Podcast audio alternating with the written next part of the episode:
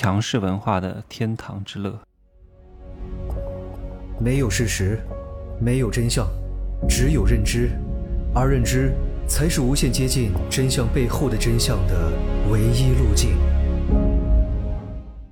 Hello，大家好，我是真气学长哈，刚刚到三亚，哎呀，一入住酒店就赶紧把今天的节目录完啊！各位，我问你一个问题，你是爱你的妈妈还是爱你的孩子？各位。你指望你生一个孩子，他以后就会对你孝顺吗？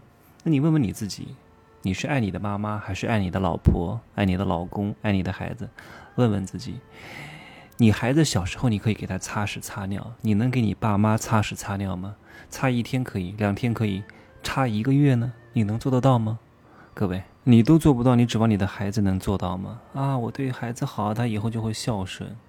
当然可能会有啊，你好好的时候，他可能对你还不错。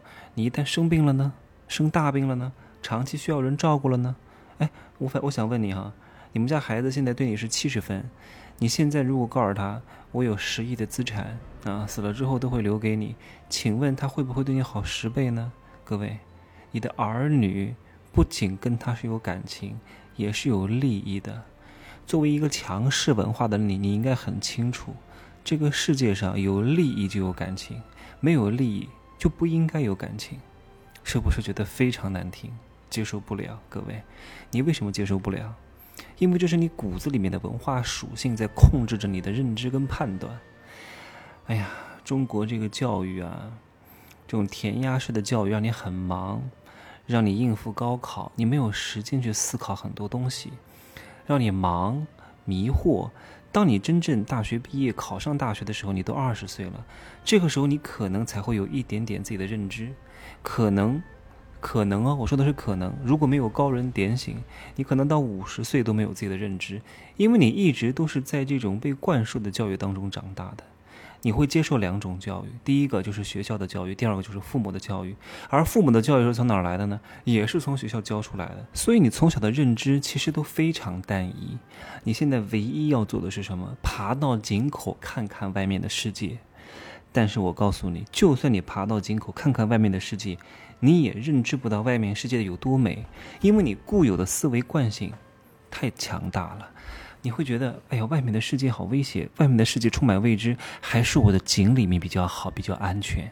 所以你哪怕看到外面的风景，你依然会被你强大的固有的观念和认知深深的拽住。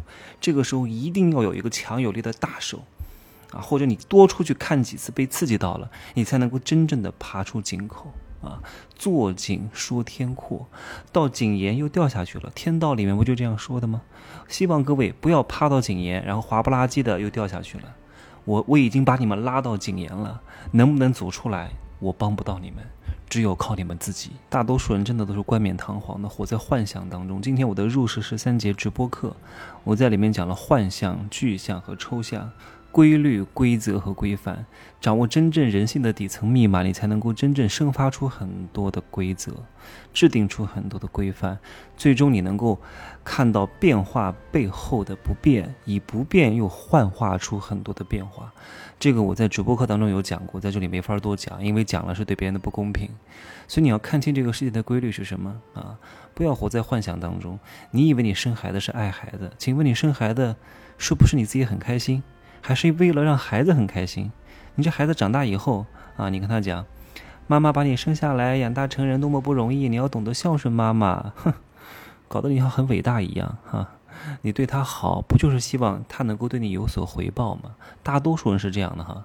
我就不是这样的，我对你好，你知恩图报，我感觉到惊喜；你不知恩图报呢，我也能理解，因为我知道有可能就会发生这样的状况。只有你真正的无所求，你才会有所求。当你想有所求，你就无所求，就是这个颠簸不破的真理。所以啊，真相往往是非常残酷无情的，就是我讲的这些东西。你看，一个小兔子。待在一个全部都是毒蛇猛兽的丛林里边，它看到一片花朵，然后就想象这是一个美丽的花园，这根本就不是呀，对不对？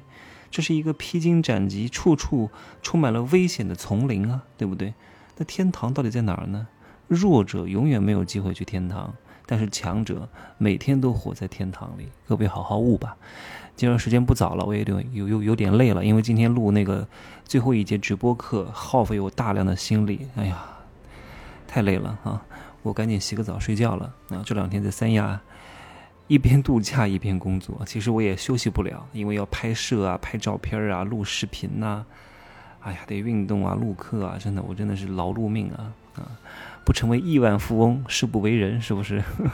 共同努力吧，哈，共同加油。嗯，可以加我的微信，真气学长的拼数字母加一二三零，备注喜马拉雅，通过概率更高。再见。